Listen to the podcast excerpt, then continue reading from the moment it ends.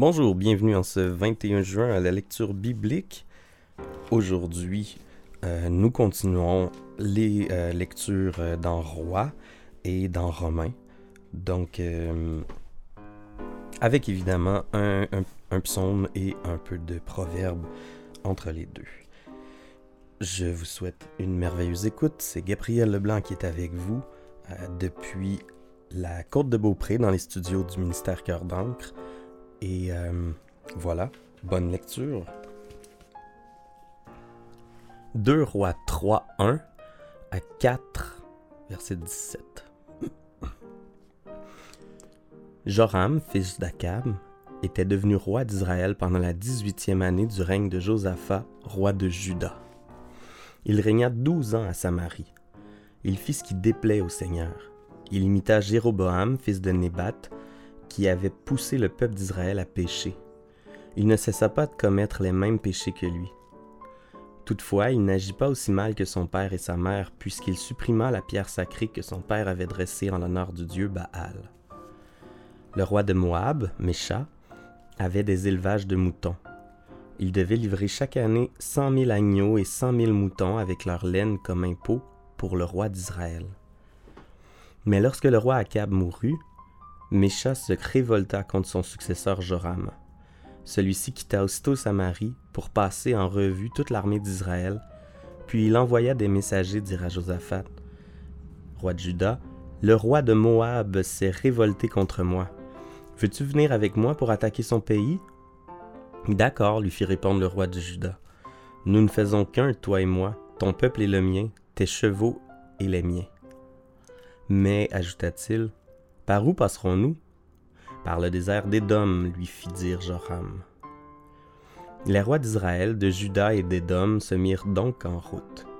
Après avoir marché pendant sept jours, ils ne trouvèrent plus d'eau pour les troupes, ni pour les bêtes de somme. Alors le roi d'Israël s'écria Malheur C'est le Seigneur qui nous a attirés ici, nous les trois rois, pour nous livrer au pouvoir des Moabites. Mais Josaphat demanda N'y a-t-il pas ici un prophète par qui nous puissions consulter le Seigneur? Un officier du roi d'Israël répondit Nous avons avec nous Élisée, fils de Shaphat, qui était un collaborateur intime du prophète Élie. Bien, reprit, Josaphat, cet homme-là saura nous annoncer ce que le Seigneur veut nous dire. Aussitôt, les, les rois d'Israël, de Juda et d'Édom allèrent trouver Élisée. Le prophète s'adressa au roi d'Israël et lui dit Pourquoi viens-tu me déranger? Va plutôt consulter les prophètes de ton père ou ceux de ta mère. Non, répondit le roi. C'est le Seigneur qui nous a attirés ici, nous les trois rois, pour nous livrer au pouvoir des Moabites. Élisée reprit Par le Dieu vivant, le Seigneur de l'univers dont je suis le serviteur, je réponds uniquement parce que je respecte Josaphat, roi de Juda. Autrement, je ne ferai pas attention à toi, je ne te regarderai même pas. Maintenant, qu'on m'amène un musicien. Tandis que le musicien jouait de son instrument, la puissance du Seigneur saisit Élisée. Celui-ci se mit à parler. Voici ce qu'ordonne le Seigneur. Creusez un grand nombre de fosses dans, dans le lit desséché de ce torrent, car moi, le Seigneur, je déclare que ce vallon va se remplir d'eau. Vous n'entendrez pas de vent, vous ne verrez pas de pluie, et pourtant, vous aurez de l'eau à boire pour vous-même, pour vos troupeaux et pour vos bêtes de somme. Mais, continua Élisée, c'est encore peu de choses pour le Seigneur. Il va même livrer le pays de Moab en votre pouvoir. Vous pourrez détruire toutes les plus belles villes fortifiées, vous pourrez abattre tous les arbres fruitiers, boucher toutes les sources et jeter des pierres dans tous les champs cultivés pour les ravager. Or, le lendemain, à l'heure où l'on offre le sacrifice matinal, on vit de l'eau descendre du pays des dômes et recouvrir le sol. Lorsqu'on avait appris, en Moab, que ces trois rois venaient attaquer le pays, on avait mobilisé tous les hommes en âge de porter les armes et on les avait placés sur la frontière. Au matin, quand les soldats moabites se réveillèrent, le soleil se reflétait à la surface de l'eau. Ils virent cette eau qui, de loin, leur apparaissait rouge comme du sang, et ils s'écrièrent c'est du sang. Le roi et leurs armées se sont sûrement querellés et entretués. Debout, gens de Moab, au pillage. Mais lorsqu'ils approchèrent du camp d'Israël, les soldats israélites surgirent et les battirent. Alors les Moabites s'enfuirent. Les Israélites les poursuivirent, pénétrèrent dans leur territoire et leur infligèrent une sévère défaite. Ils détruisirent les villes, ils lancèrent chacun une pierre dans tous les champs cultivés jusqu'à ce qu'ils soient recouverts. Ils bouchèrent toutes les sources et abattirent tous les arbres fruitiers. Finalement, seule la ville de Kirirès était encore intacte, mais les soldats armés de lance-pierres vinrent aussi l'encercler et l'attaquer. Le roi de Moab comprit qu'il ne pouvait pas résister à cette attaque. Il rassembla donc 700 soldats porteurs d'épées pour faire une percée en direction du roi de Syrie, mais cela ne réussit pas. Alors il fit venir son fils aîné, qui devait lui succéder comme roi, et il l'offrit en sacrifice sur la muraille de la ville. Les Israélites éprouvèrent une telle crainte qu'ils levèrent les sièges et retournèrent chez eux.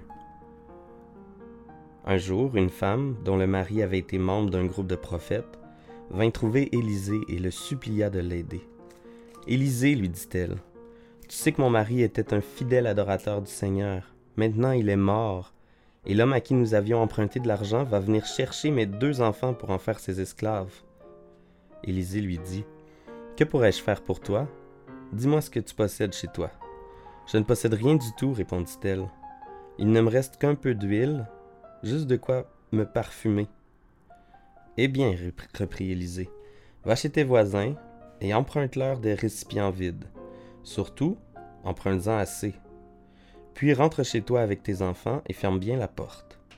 Alors tu verseras l'huile dans tous ces récipients et tu les mettras de côté au fur et à mesure qu'ils seront pleins. La femme s'en alla donc.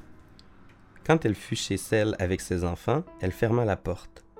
Les enfants se mirent à lui passer les récipients et elle les remplissait. À un certain moment, elle dit à l'un des enfants Passe-moi encore un récipient vide. Mais ils étaient tous pleins, et l'enfant lui dit qu'il n'y en avait plus. Alors l'huile s'arrêta de couler. La femme alla raconter au prophète ce qui venait d'arriver. Celui-ci lui dit Va vendre cette huile et rembourse ta dette. Ce qui te restera d'argent vous permettra ensuite de vivre, toi et tes enfants. Une autre fois, Élisée était passé par le village de Shunem. Il y avait là une femme riche qui avait insisté pour qu'il vienne prendre un repas chez elle. C'est pourquoi, depuis ce jour, Élisée allait toujours manger chez elle quand il passait dans cette région. Cette femme dit à son mari Je suis sûr que cet homme qui passe toujours chez nous est un saint prophète de Dieu. Nous devrions construire une petite chambre à l'étage supérieur de la maison et y mettre pour, pour lui un lit, une table, un siège et une lampe. Il pourrait loger là quand il passe chez nous. C'est ainsi qu'un jour Élisée vint chez ses gens et monta dans la petite chambre pour y passer la nuit. Puis il dit à son serviteur Géasi d'aller chercher la maîtresse de maison. Lorsque celle-ci se présenta devant la chambre, Élisée chargea Géasi de lui dire Tu t'es donné beaucoup de peine pour nous. Que pouvons-nous faire pour toi? Peut-on intervenir en ta faveur auprès du roi ou du chef de l'armée non, merci, répondit-elle. Au milieu de mon peuple, je ne manque de rien. Élisée dit alors à Géasi Que faire pour elle? Eh bien, répondit Géasi, elle n'a pas de fils, et son mari est âgé. Rappelle-la donc, dit Élisée. Lorsqu'elle se présenta sur le pas de la porte, Élisée lui déclara L'an prochain, à la même époque, tu tiendras un fils dans tes bras. Mais elle s'écria C'est impossible toi qui es prophète de Dieu, ne me dis pas un mensonge. Cependant, cette femme devint enceinte, et à la même époque, l'année suivante, elle mit au monde un fils, conformément à ce qu'Élisée lui avait annoncé. Psaume 139. C'est un psaume qui vient du répertoire du chef de chorale appartenant au recueil de David. Seigneur, tu regardes jusqu'au fond de mon cœur tu sais tout de moi. Tu sais si je m'assois ou si je me lève. Longtemps d'avance, tu connais mes pensées. Tu remarques si je suis dehors ou chez moi. Tu es au courant de tout ce que je fais. La parole n'est pas encore arrivée à mes lèvres que tu sais déjà tout ce que je vais dire. Tu es derrière moi, devant aussi. Tu poses ta main sur moi. Que tu me connaisses à ce point est trop merveilleux pour moi et dépasse tout ce que je peux comprendre. Où pourrais-je aller loin de toi? Où fuir loin de ta présence? Si je monte au ciel, tu es là. Si je me couche parmi les morts, t'y voici. Si je m'envole jusqu'au soleil levant, ou si je vais m'établir au soleil couchant, même là ta main me guide, ta main droite ne me lâche pas. Si je dis que l'obscurité m'engloutisse, qu'autour de moi le jour se fasse nuit, pour toi, l'obscurité devient lumière et la nuit claire comme le jour. Ténèbres ou lumière, c'est pareil pour toi. C'est toi qui, m'a, qui a créé ma conscience, qui m'a tissé dans le ventre de ma mère. Seigneur, merci d'avoir fait de mon corps une aussi grande merveille. Ce que tu réalises est prodigieux, j'en ai bien conscience. Mon corps n'avait pas de secret pour toi quand tu me façonnais en cachette et me tissais dans le ventre de ma mère. Quand j'y étais encore informe, tu me voyais. Dans ton livre, tu avais déjà noté toutes les journées que tu prévoyais pour moi, sans qu'aucune d'elles ait pourtant commencé. Qu'il m'est difficile de te saisir par la pensée, ô Dieu. Il y a tant de points à considérer. Comment pourrais-je les compter? Il y en a plus que des grains de sable. Même si j'arrivais au bout de mon calcul, je n'aurais pas fini de te comprendre. Ô Dieu, tu devrais supprimer les méchants et chasser loin de moi ces meurtriers. Ils parlent de toi pour intriguer et prononcent ton nom pour mentir. J'ai du dégoût pour ceux qui s'opposent à toi. Seigneur, je déteste ceux qui te détestent. Ma haine pour eux est totale. Ils sont pour moi des ennemis personnels. Ô Dieu, regarde jusqu'au fond de mon cœur et sache tout de moi.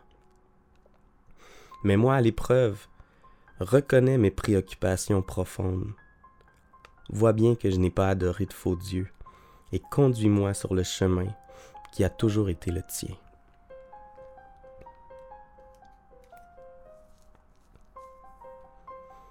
Proverbe 17, versets 5 et 6.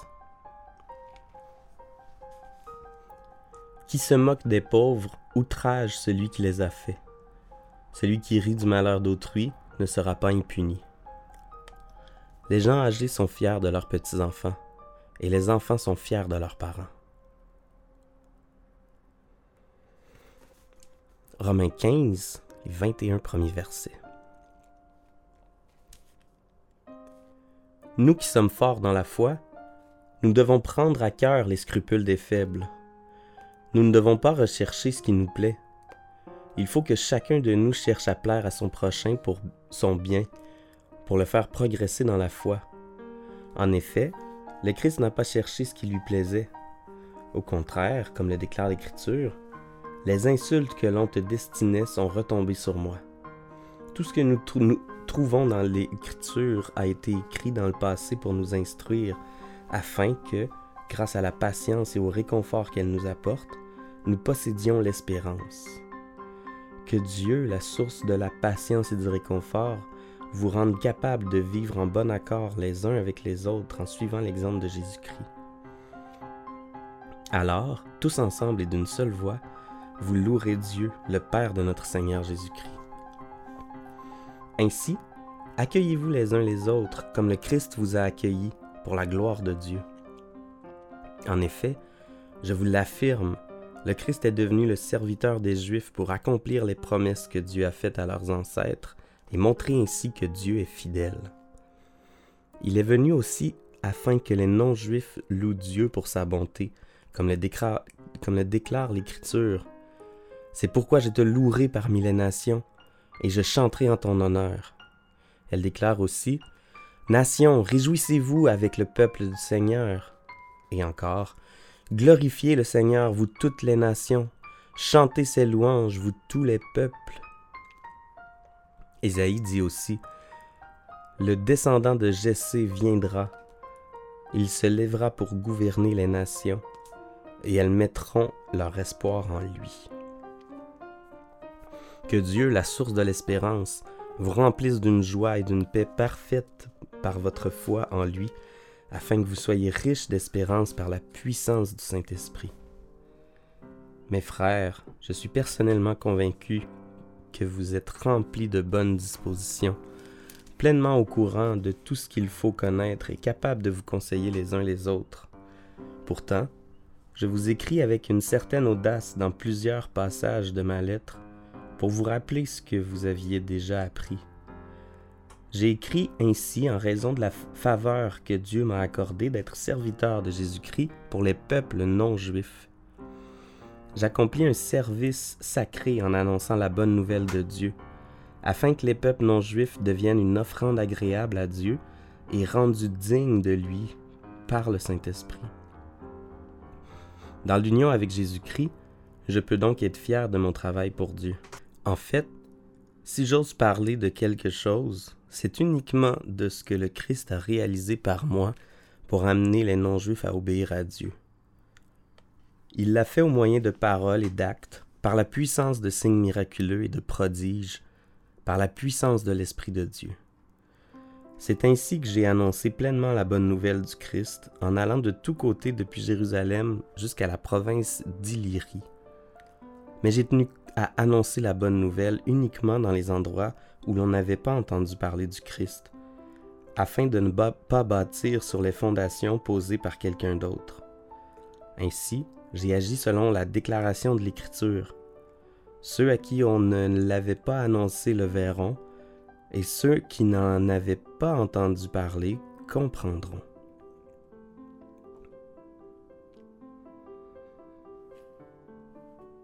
Alors prions. Seigneur Dieu, merci parce que tu agis en nous. Merci parce que sans ta puissance qui nous habite, sans ton esprit qui est en chacun de tes enfants, on ne serait pas euh, serait pas vivant en fait parce que dans le péché euh, on était mort puis tu es venu nous sauver. Tu nous as rachetés par le sacrifice de Jésus-Christ. Merci Seigneur pour ce grand sacrifice pour ce prix que tu as payé pour nous alors qu'on était encore pécheurs. Merci parce que tu connais tout de nous.